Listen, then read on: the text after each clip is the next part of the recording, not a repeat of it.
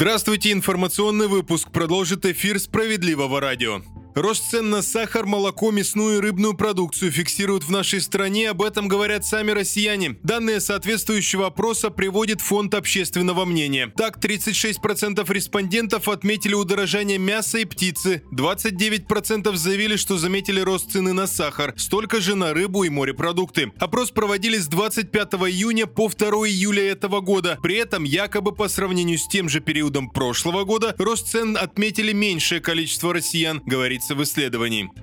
Судя по всему, рост цен не ограничится только продуктами питания. Некоторые компании предупреждают о вероятном удорожании теплой одежды. Причины в росте курса доллара и евро. Дело в том, что именно сейчас производят и закупают вещи на грядущий осенне-зимний сезон. Эксперты предполагают, что рост цен может затронуть не только продукцию, которую привозят из других стран, но и те товары, которые производят в России. Причина проста. Большая часть сырья для производства одежды закупается за границей. Добавлю, пессимистично настроены не все игроки рынка одежды одежды. Многие говорят о том, что пока рано делать выводы об уровне цен осенью и зимой.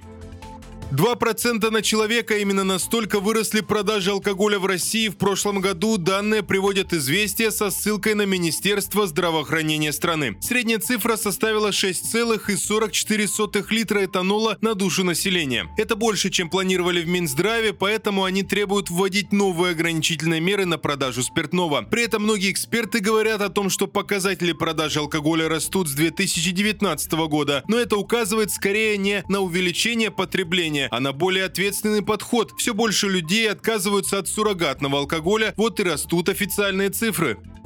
Продолжит наш эфир новости Центра защиты прав граждан. Провести капитальный ремонт дома на 20 лет раньше срока помогли наши специалисты. Это не ошибка, график изменился сразу на два десятка лет. Все случилось в Йошкар-Оле, одна из пятиэтажек, там 1979 года постройки. И этот дом давно требует внимания, но ремонт был запланирован только на 2040 год. Жители понимали, что до этого времени все просто разрушится. Ждать было нельзя, и люди обратились в Центр защиты прав граждан. Наш Наши специалисты рассказали, что изменить сроки возможно и дали пошаговую инструкцию. Кроме того, они поддерживали жителей и подсказывали им на каждом этапе. Помогли провести общее собрание, где люди утвердили список работ по капремонту. Далее оказали помощь в оформлении пакета документов для подачи в местную администрацию. Специальная комиссия обследовала дом, муниципалитет согласовал перенос сроков, а после провели и сам ремонт на сумму более 3 миллионов рублей и без задержек. Центры защиты прав граждан работают по всей стране, и все услуги услуги оказывают бесплатно. Южкар-Оле ищите нас на улице Эшкинина, 23А.